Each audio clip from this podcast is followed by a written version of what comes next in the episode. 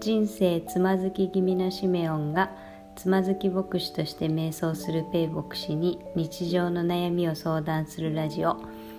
お休み前にふと心が軽くなるような時間になればと。はいこんばんは。こんばんは。またもやお久しぶりになってしまいましたが。まあそうですね。いかがお過ごしでしたでしょうかうーん、何かな。今日もちょっと夜遅いからね。そうですね今日もう遅いですねあれ、シメオンさんのトーンも少し抑え気味なんじゃないの？今日。もうみんな寝静まった頃に録音してるからね。そうですねいつもだったらとっくに寝てる時間なのでうん。まあそんなに夜更けではないですけどうん。いつも寝るの早いんでねそうですね。はいね。あえっとですね。あのラジオ宛てにお便りいただきました。嬉しい。じゃあちょっとご紹介していいですか？そういうのって何手紙で来るんですか？あメールです、ね、あメールか。はい。メールアドレス何でしたっけ？メールアドレスは公開しちゃまずい。じゃないですか。あれなんかなかったっけ？あの、え？ラジオの。あはい。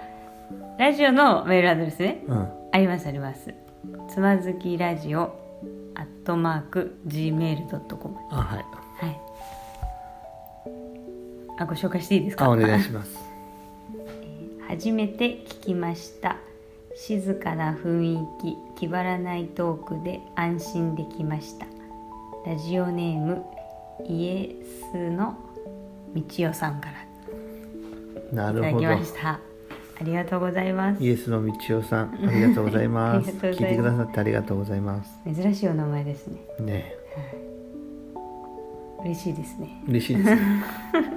え、何？誰、誰だか大体見当がついてるんですか？そうですね。なんかあのメールアドレスにがっつり所属 所属名が書いてあるのでちょっと一すぐに誰だか分かっちゃいましたけど。ね嬉しいですえ、ね嬉しいですね。聞いてくださってありがとうございますこれからも気張らないトークではい。やっていきたいと思います本当にね、気張らないトークでやっていきたいと思います。そんえー、と今日はですねなんかフリートークみたいな感じでやってみようっていうフことで、リートーク？質問ないんですか？もえ？う。質問尽きちゃった？つけちゃそうですねまあなんかこういう新しい新しいというか、うん。まあ、こういうスタイルで一回やってみたらどうかなと思いまして、フリートークね。はいフリートークで。まあ、大体いつもフリートークだそうです。ね。ね。え。大体いつもフリートークなんですけどね、うん。はい、最近はないかがお過ごしでしたでしょうか？どう過ごしてたのかなこの2年半。え？そんなに広範囲。コロナ長くないですか？コロナ長いですね。もうほん2020年からですからね。ああ長いよね、長い。うん、疲れた。疲れたね。うん。もうそろそろ良くないですかね？いや私もそう思いますよ。本当に。ね。子供たちの運動会に行ったんですよ。ねはいやっぱママスクして走ってたりするの、ああそれはきついですね。うん、この前はねうん。子供たち子供の新人戦があって卓球の。うん。うん。見てみなんか親一人だけ入れるっていうので見に行ったんですよ。体育館、うん総合体育う館、ん。市の、はい。あ一人だけなんですねでも。うん、そうそう。うん。で練習見てたらさみんなマスクしながらうんなんか一生懸命卓球やってるわけ。うん。でへえと思っちゃって。そうですね。呼吸苦しいですよね絶対。うん。マスクしながらスポーツすると。だから運営の人に話に聞うん。いて、あれこれ試合の時もマスクしなきゃダメですかうって、ん。そしたら上の人がちょっと話してくれてうん「あ大丈夫です」って。うん。しなくてもいいですよ」うん。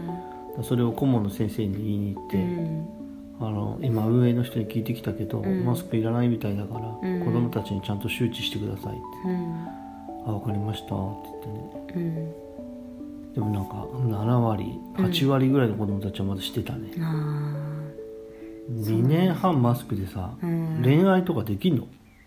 どうなんでしょうね。えどういうことですか？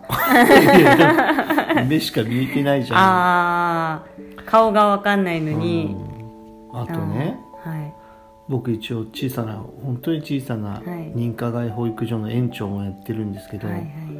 まあ、子供たちがうん。マスクをしている大人しか見てないから、うーん。表情がなくなってくるとかっていう報告がちらほら聞くわけですよね。うん。あうちの園からじゃないよ全国的にね、うんうんで子供たちは、まあ、目だけしか見えてなくて、うん。マスク外しちゃうと泣き出す子供とか、うん。もしくは感情がわからなくうんなってきてる、うん。うん最近テレビでもさなんか口もっていうかべ口口紅？あれ、はいはい。口紅っていうっけ？あれ。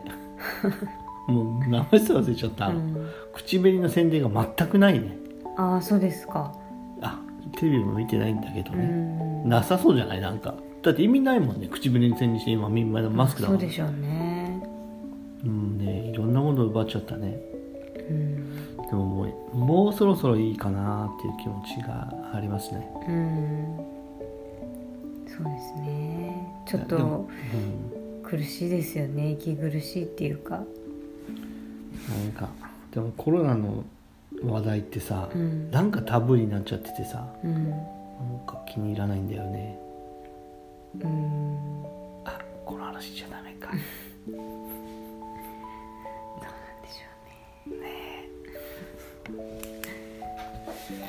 まあ寂しさを感じています。そうですね。うん。やっぱりこう、うん、うん。大変な時代ですよ本当に。本当にね。本当に。うん。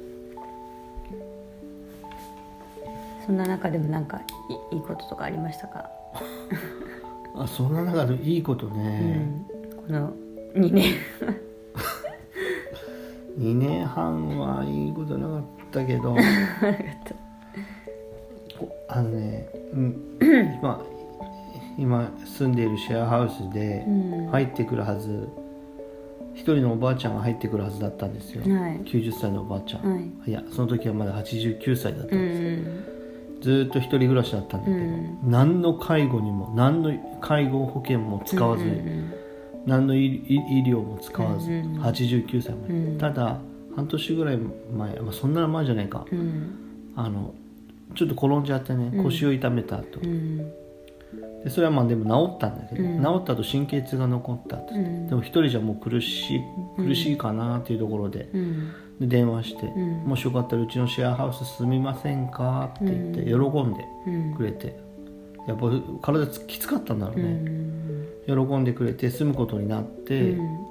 でもうちに来る前に一回息子さんの家にステイしてたんですよね、うんうん。でその時に、まあ、末期の膵臓がんだってことが分かっても、うんその時はもうあの、まあ、ステージ4でねうん。余命宣告がもうすでにされちゃってたんですようね、ん。1ヶ月から3ヶ月。うん。でも今それこそコロナであの入院しちゃうとねうん。近所のホスピスだってうん。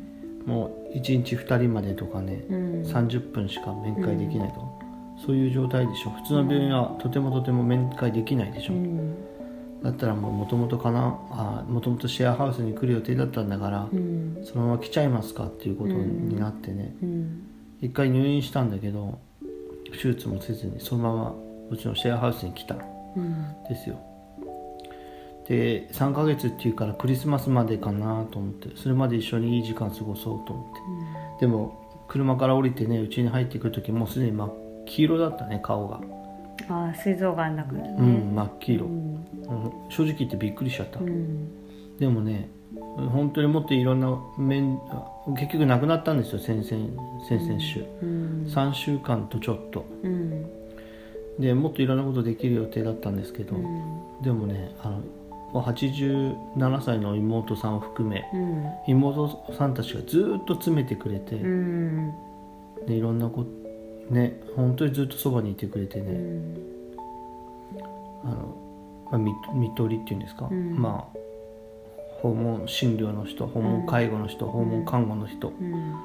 いろんな人が来てくれて、うん。また教会でも看護師の人たちが何人も来てくれて、うん丁寧に見送ることができました、最初はね本当にあの会話もできたしね、うん。昔話とかもできたんだけど、うん。途中から本当に何も話できなくなってね、うん。それでもうなずいたりね、うん。耳が聞こえ最後まで聞こえてるって言うでしょ、うん。本当に最後まで耳って聞こえてるんですね。うん。最後までなんとか反応するしね。うん。なんかとても良い経験でした。僕おじいちゃんおばあちゃんとか近くにいなかったからわからなかったんですけどね、とてもよとても良い時間を過ごしました、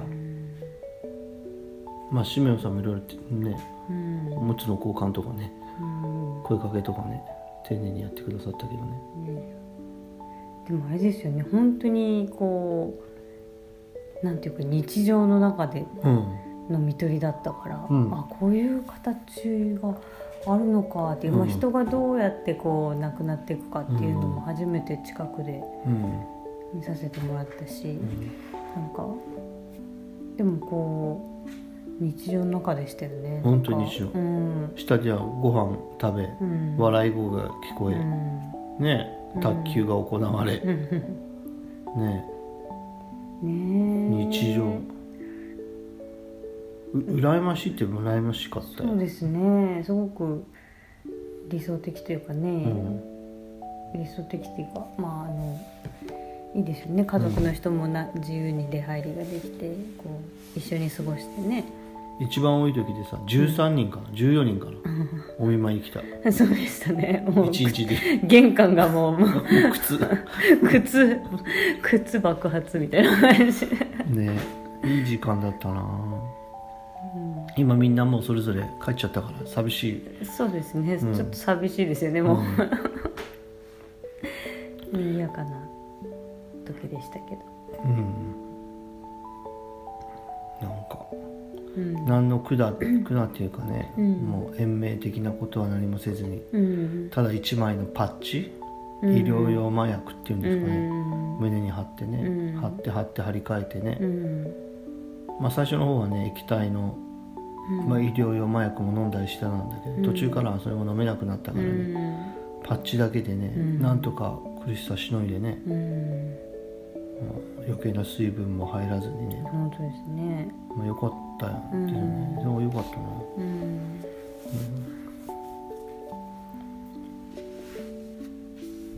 貴重な時間でしたね、うん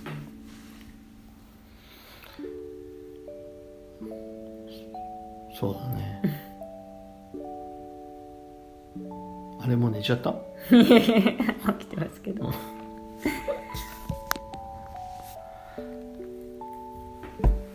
最近はねはい。あフリートークって僕が話すだけじゃないでしょ？でもあの基本的に自由に喋っていただいて。私聞いてますんで。えそうなの？あの何かな？今さ統一教会の問題とかさはいはい。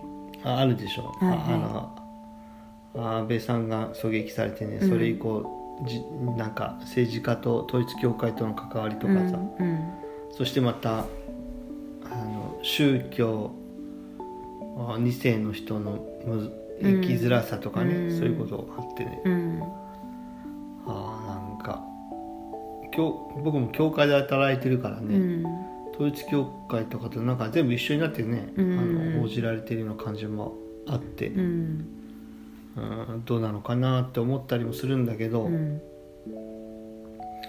あのなんていうかね教会で僕も育ったけど僕小さい時から育っててはい。あれだよねあのなんていうか自分の感情がさ整う前に、うん。あ正しいっていうような答えをうん。もうさすでに答えが出ちゃってるようなことをね。あなんかそそんなような気がししててちょっと息苦しさはあったね。あああその教会って、うん教会の中で育っって、でそれはねあるかもね。う、ん。そ結構自分でいろいろ自問自答していくはずのところを、うん。これが正解だっていうのをもう先に出ちゃっててきっとそれは正しいんだろうけど、でも自分の感情はなんか置き去りにされたままみたいなそういうところがあったね。なるほどね。でもさ、うん。この前 NHK でねはあの日本のその子供たちのさ自尊感情の低さっていうか自己肯定感の低さみたいなことやっててい、うんねうん。あなるほどなと思って、うん。したのは専門家の人が、うん。自己肯定感っていうか、うん。自尊感情を育てるのにはうん。どうしたらいいのかと、うん。それはもう共有体験なんだって言ってたの、共有体験。うん。いろんなことが起きる中でそうだねと共有してもらうっていう経験体験の中ではいは子供は自尊感情っていうことを覚えてくんだ来る行くんだっていうような話をうん専門家の人がしてた、えじゃあ一緒に遊ぶとか一緒に映画見るとかそういううん、そうそうそうことそう。そうだし、うん。あとそういう感情感情を共有する、あー。悲しいねとかさ。でもさはい。教会ってさ、うん。共有体験難しいんだよ。なかなか。うん。でも本当にそう思ってるの？とかさ。うん。聖書ってすごい難しいから、うん読みながらさ「え？そんな風に読むの?」とかさ、うん。そうは読めなかったみたいな、うん。でもそれも言えないみたいな。ああ自分が知らないだけかもしれないから、うん。なんかそんなこと思ったらわ悪いんじゃないかとかね。なかなかね教会の場で教育体験って居づらくてうん。難しかったんだよね、うん。だから僕いまだにね自尊感情とかめちゃめちゃ低いよ。あお驚き？あ驚きですねえ驚きなの？いや驚きでもないか。自己肯定感低いよ俺、自己肯定感まあそうですね。そういう。まあ、自己肯定感低いまま、うん。牧師が講談立ったらどうなるのかなっていう実験中。実験中。いつクビになるのかなって思いながら実験中。でそうなんですね。あー。今日それね共有体験が乏しかったんだろうね、うんうん。うんうん否定しちゃったから自分の否定的な感情をうん。否定しちゃったからね、うん。うん。なんか教会だったら「ハレルヤ」で塗り塗りつぶしちゃったりうん「賛美」で塗りつぶしちゃったり。なんでそうなっちゃうんでしょうね。なんかな。まあでもだからたやっぱり宗教って正しいことへ導くみたいなそういうイメージは確かにありますよね、うんだからやっぱりうん。あごめんなさいなんでもないですけど。ねそういうのがあるよ。あじゃあそういう宗教2世のうん。生きづらさをペイ先生自身も抱えていると。抱えて抱えて抱えてたね。うん。今もなんか名残があるね。うーん。でもその宗教の中にいるってことは今はどう捉えてるんですか？まあ、今どう捉えてんのかな？うん。まあでも聖書をちゃん自分の目線でうん。読めるようにななったりする中で、あれ？と思ってさうん。聖書って喜びと叫びをさ区別していなくね？みたいな。うん。そういう気づき。なんか入り混じってんじゃんってことが、うん。あそれはどどの時点で気づいたんですか？まあ、ちょっと最近最近ね あ最近？うん、なんか同じ箱に入れてんじゃんっていうか。喜びと？悲しみとか叫びっていうのを同じ箱に入れてるじゃんっていうか、あそう。うん。あでもそれこそさっきのさうん。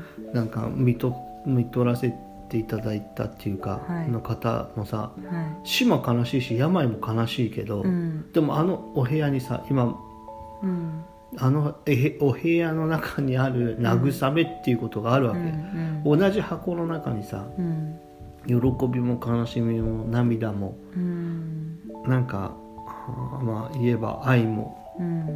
いろんなものが入ってんだよね。うん。同じ箱の中にだよ。うん。うろたえも。うん。ううちの子供がさライアーハープっていうさ、うん。なんかいいハープがあるんだよね、いいよのうん。ねうんでその病状のそのおばあちゃんの横でさうん。音楽好きな人だったから、うん。ポロポロポロポロ何度か弾いたんだよね、うん。2回か3回ぐらい、うん。ね。でもおばあちゃん顔黄色いしさ、うん。もう骨骨と皮だけみたいな痩せてもうだから40日ぐらい食べてないからうさ、ん。あのほぼ。うん。痩せたおばあちゃんの横でさその前1ヶ月ぐらい前に会ってんだよねうちの子供は元気な時に、うん。それから見たらすごい変わりよ、う。んそのおばあちゃんの横でポロポロ弾いて。でありがとうって。うん振り絞るようにして言われて握手求められて。うちの子握り返すんだけど、うん。手を。うん。その握り返す時の子供の顔うん。もううろたえたような悲しいような嬉しいような恥ずかしいようなうん。怖いような楽しいようなうん。本当に複雑な顔をして握り返してうん。なんとか顔を笑顔にうん。するんだけどその顔がまたいい顔だったんだようねん。それがそのあの部屋の中であるわけ。うん。悲しみと喜びとうん。楽しみと怖さとうろたえと。うん。そして本当に風のようにうん。ある慰めと。うん。そういうお部屋だったようん。同じ箱にいろんなものがごちゃって入るんだよね。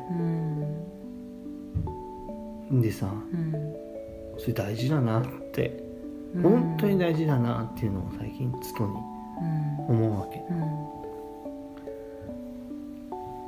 ん。なるべくそういう悲しみとか、まあ、く苦しいとか、うん。そういうのはなるべく避けたいっていうのがどうしても人間の心理として働いちゃいますよね。てかあそこは避けたいっていうか避けなきゃっていう。ん。っていうかさ避けなきゃっていうのもそうだけどさ、うん。あっちゃいけないんだってその否定的な思いとか感情とかうん。出来事っていうのはあっちゃいけないんだっていうふうにうん、なんかさ刷り込みされてきてきたんじゃないのかなって思うわけ、誰に？うん、電通？え でえ？あそんなピンポイントですか？いやいや博報堂。え？博報堂。あ。いやいやわからない。世の中のコマーシャルを作っているテレビを作っている。いああやいや。まあポジティブなものが多いですよね。やっぱ広告はもちろんですけど、となるとさ否定的なこととか出来事とか感情っていうのがさえー誰からも共有されずに、えーあ自分って異常なんだって思っちゃったんだよね、僕は。いやその電通とかってのは冗談なんだけど、うんあの冗談ですか？冗談じゃない。冗談じゃないと思ってるんだけど俺は。でもさそういう刷り込みがあってさでもそういうのをひっくるめて人生なんだよってちゃんとねうん。ちゃんとうん知っといた方が良かったんだなっていうことを思うわけ。なるほどね。まあ今確かにそういうふうに言ってくれるのってないですよね。ない。こう悲しさの中に大事なものがあるんだよ。みたいなね、なんか。そう。そういう言葉にほとんど出会わなかったんだよね、うんうん。それは残念だったなって。うん。思うよ。なるほどね。先生の話ちょっと遮っちゃって申し訳ないですけど。あの。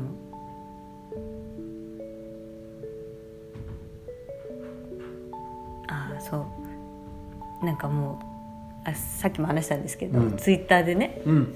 あのなんかあなたにおすすめみたいな感じのツイッタ志村さんにおすすめおすすめのこうアカウントがおすすめされるんですよ、うん。でそれはなんかあの「おしまい」っていうね、うん。ツイッターの名前でうん。出してる人のツイートで、基本的に死にたいっていうあの内容のツイートなんだけど、うん。あまりにもそれがこう切実というか、うん。あの本音なんだなっていう感じでうん。すごくこう共感されてるみたいで、フォロワーとかも多いんですけど。うん。で、まあまあ、自分の人生何だったんだとかね、うん。何のために生まれてきたんだとか、まあ、あー。そういう内容なんですけど。ちょっとなんかいくつか紹介したいですけどね。でも 例えばだけど疲れた時に聴きたくなる音楽読みたくなる本行きたくなる場所見たくなる映画はあれど会いたくなる人がいない人生とか。なるほどね、とかね。うん。いつまでたっても制服が脱げない。もちろん制服なんて捨てたけど得られなかったものが全て学生時代に詰まっている気がして。ああなるほとかね。でその人が、うん。の中で一個すごくこう共感したのがなんか本当の本当に優しいことって切なくて悲しくてあったかいじゃないですか。ど私はそういう話が昔から好きなんですうんうん。ツイートしてて。うん。あこれはなんかわかるなっていうか、ん。こうなんか本当に優しい本当の本当に優しいことって切なくて悲しくてあったかいじゃないですかっうん。ていういやなんかしみるなと思って。なるほどいやーなんかさ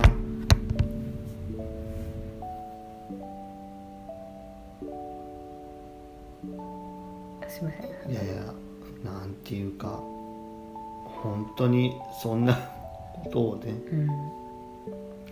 まあ、今学び直してるっていうところですかね。人生には。まあ孤独っていうか寂しさっていうかうん。森有正っていう人がねうん「バビロンのほとりで」っていう本の中で、うん。まあ、その人フランスで、まあ、まあずっと生きてきた、まあ、文学者だけどうん。その人が本読んでたらなんかデソレーションっていうの、うんまあ、孤独とか寂しさとかなんか、えー、儚さデソレーションとコンソレーションっていうのは慰めっていうらしいんだけどという言葉を使ってね、まあ、それが一つのものとして、まあ、デソレーションとコンソレーション一つのものとして感じられる感覚は本当に尊いんだってことを書いてたんだよね。孤独と慰め？うん。が一つのもの。うん、として感じられる感覚っていうのは尊いんだって、俺そういうのさ聞いてこなかったからさうん。嬉しいんだよねそういう言う葉が聞いてん。孤独？孤独ってさ「あそれダメだよ」っつって。孤独とか寂しさとかさ「それダメだよ」って異常だよっつって、すごくネガティブなイメージがありますよね、うん、でもさそこにあもうはさ慰めがあるるんだよっていうよううなん。言葉ってさ聞いてこなかったんだよね。うん。うん。でそれはそれは本当は表裏一体なのかなっていうことを今改めてねうん。教えられるうん。森有正はさらにねうん。人間が人間らしくあるっていうのは、うん。もうこのことだけだと思っているとまで書いてたんだよね。で人間がどんなに順調であっても何がうまくいっていてもうん。人間にはまあいつでもそれが伴っているものなんじゃないのっていうことも書いてたんだよね。それが伴って。うん。まあその、まあ、こうデソレーションとコンソレーション？うん。そんなことを書いてました。うん。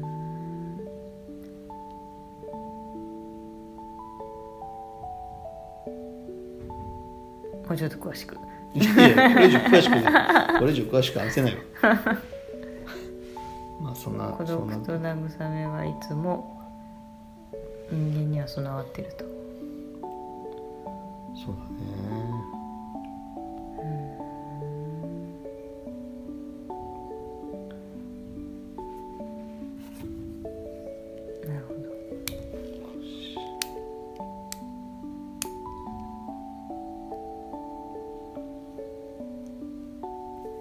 よし。もう寝ちゃおっか。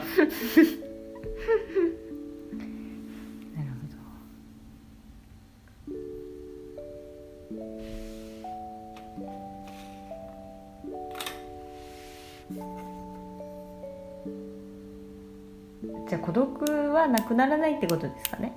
そうなええ孤独ってやっぱりこう良くないものだからなるべくみんな孤独にならないようにあのいろいろお友達作ったり婚活したりあのコミュニティ作ったりっていうことをするわけですよね、うん。人間の営みとして。うん。でそれは人間はこう孤独に耐えられないものだからっていう、うん。私もそう思ってましたけど。でももうちょっとこう積極的な孤独っていうのがあるっていうことですか、なくなんないよ。はそれなくなんないよ。あ、そうなんですか？どういう意味で？なくなんどういう意味で？いい意味は分かんないけど。でも人は一人でいるのは良くないんでしょ、ああそうなんだね。そうな。のう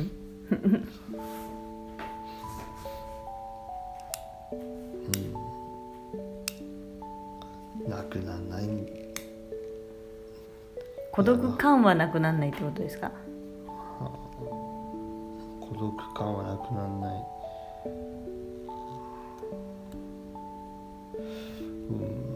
今か孤独感じるますか？まあ朝から晩まで。そうなんだ。朝起きた時からうん。晩まで。うん。じゃあ孤独感感じない時っていうのはどういう時なんですか？ああバビロンのほとりを読んでる時。あいるんだ。え？っていう。あここにもいるんだなーっつってああバビロンの孤誇りっていうのは。ああ森有正の本だけど。あとかね、あうん。あいたんだここにもって。もう孤独じゃなくなっちゃった、ああなるほどうね、ん、なるほどなるほど。共有体験があるからね。ああ。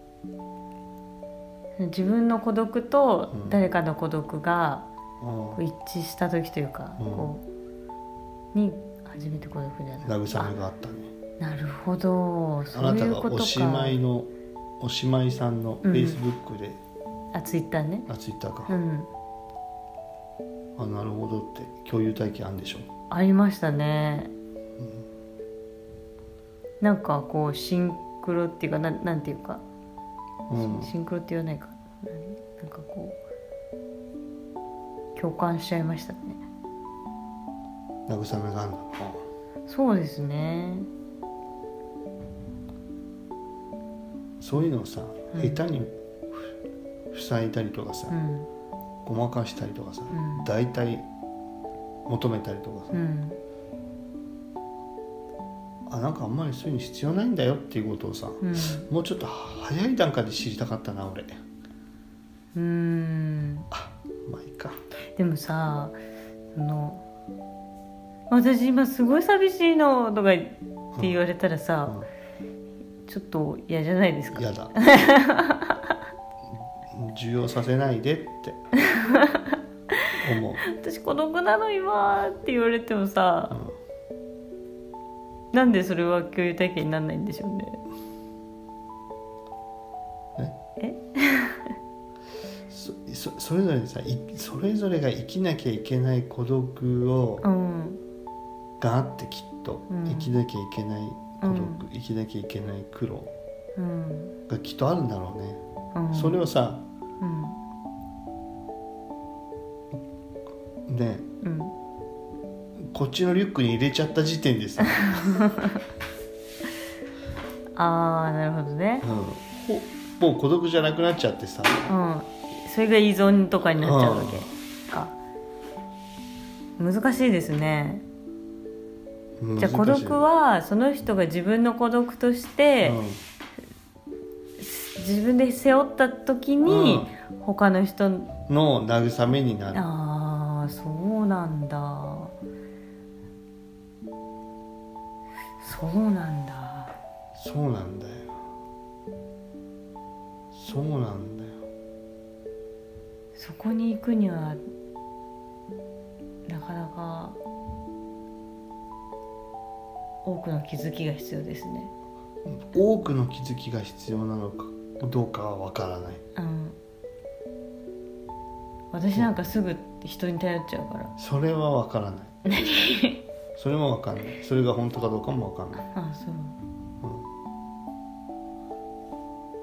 うちの弟もさ、うん。病院付きのなんていうか学校の先生みたいのしてるんですけど、うん。病院の中のうんうんうん学校。うん、入院してる子供たちがこう勉強するところでね。子供の中にもさ、うん。親以上にさ、うん。自分の孤独を見つめてさ、うん。うんっていうか、まあ、死とかさ、うん。自分のことじゃなくて親のことを心配する子供たちがいるわけでしょ。うん。ねうん。小さいかろうが大かろうが大か大きかろうが、うん。ねそれ聞いたことありますね。うん。自分が死に向かってるっていううん。小さい子がね、え何が心配って残されてお母さんたちが心配だっていう、でねうん。そういうこともあるからうさ、ん。人ってさうん。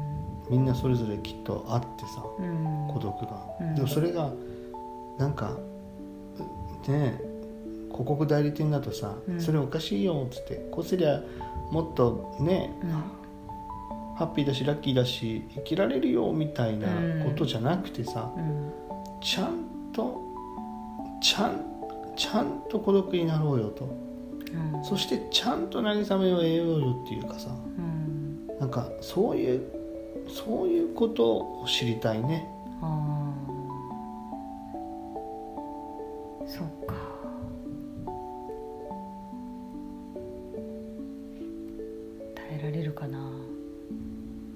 それさ耐えられるかっていうとさ、うん。なんか自分の中の力とかになっちゃうじゃん。なっちゃう。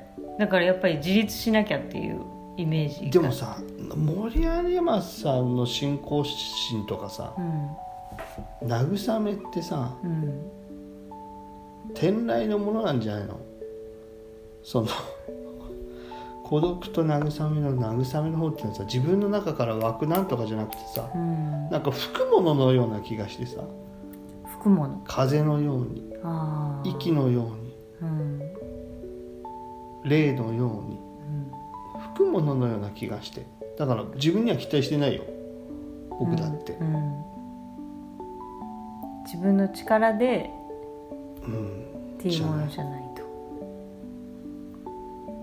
どこか天来の慰めを期待するだけのよ余地だけ希望って言いたいけど、そんなものもないから。うん。余地余地だけ。うん。隙間だけ。うん。残しとけば隙間風が吹くかなっていう。そういう気持ちかな。なるほどね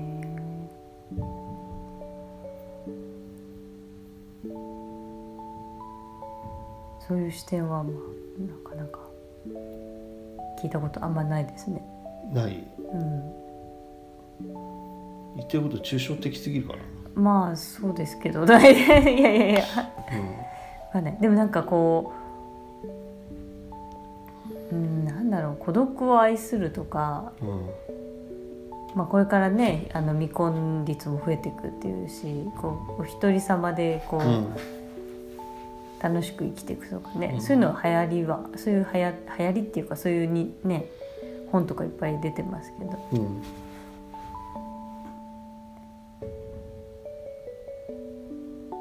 まあでもそうあなんていうか。お一人様だろうがなんだろうが、うん。孤独っていうのはそれぞれがあって。全然あるね。で それをこう引き受けた時に初めてうん。誰かの孤独とうん。つながれるみたいな、うん。そういうことですかね。うん。でもそれが本当にどこかから誰かが持ってるものではなくて、うん。どこかからふ含めうん。慰めのように感じているのうです、ん。ねうん。狙ったところのピンポイントでうん。送風送風機のように送られてくるのでもなくうん。あれ？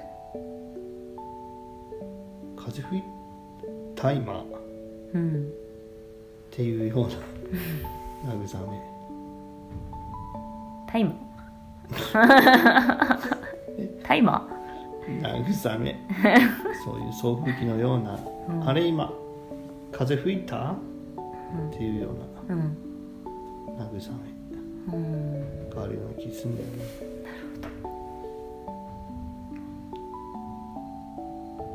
フリートークでした、いろいろ考えさせられました。うん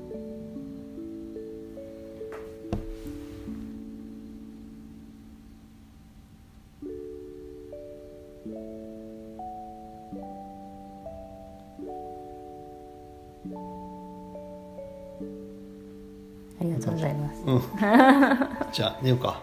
そうですね。うん。もうみんな寝ちゃったかもしれないし。じゃあいつものようにやってやって、はい。あれ？あももうう寝ちゃった？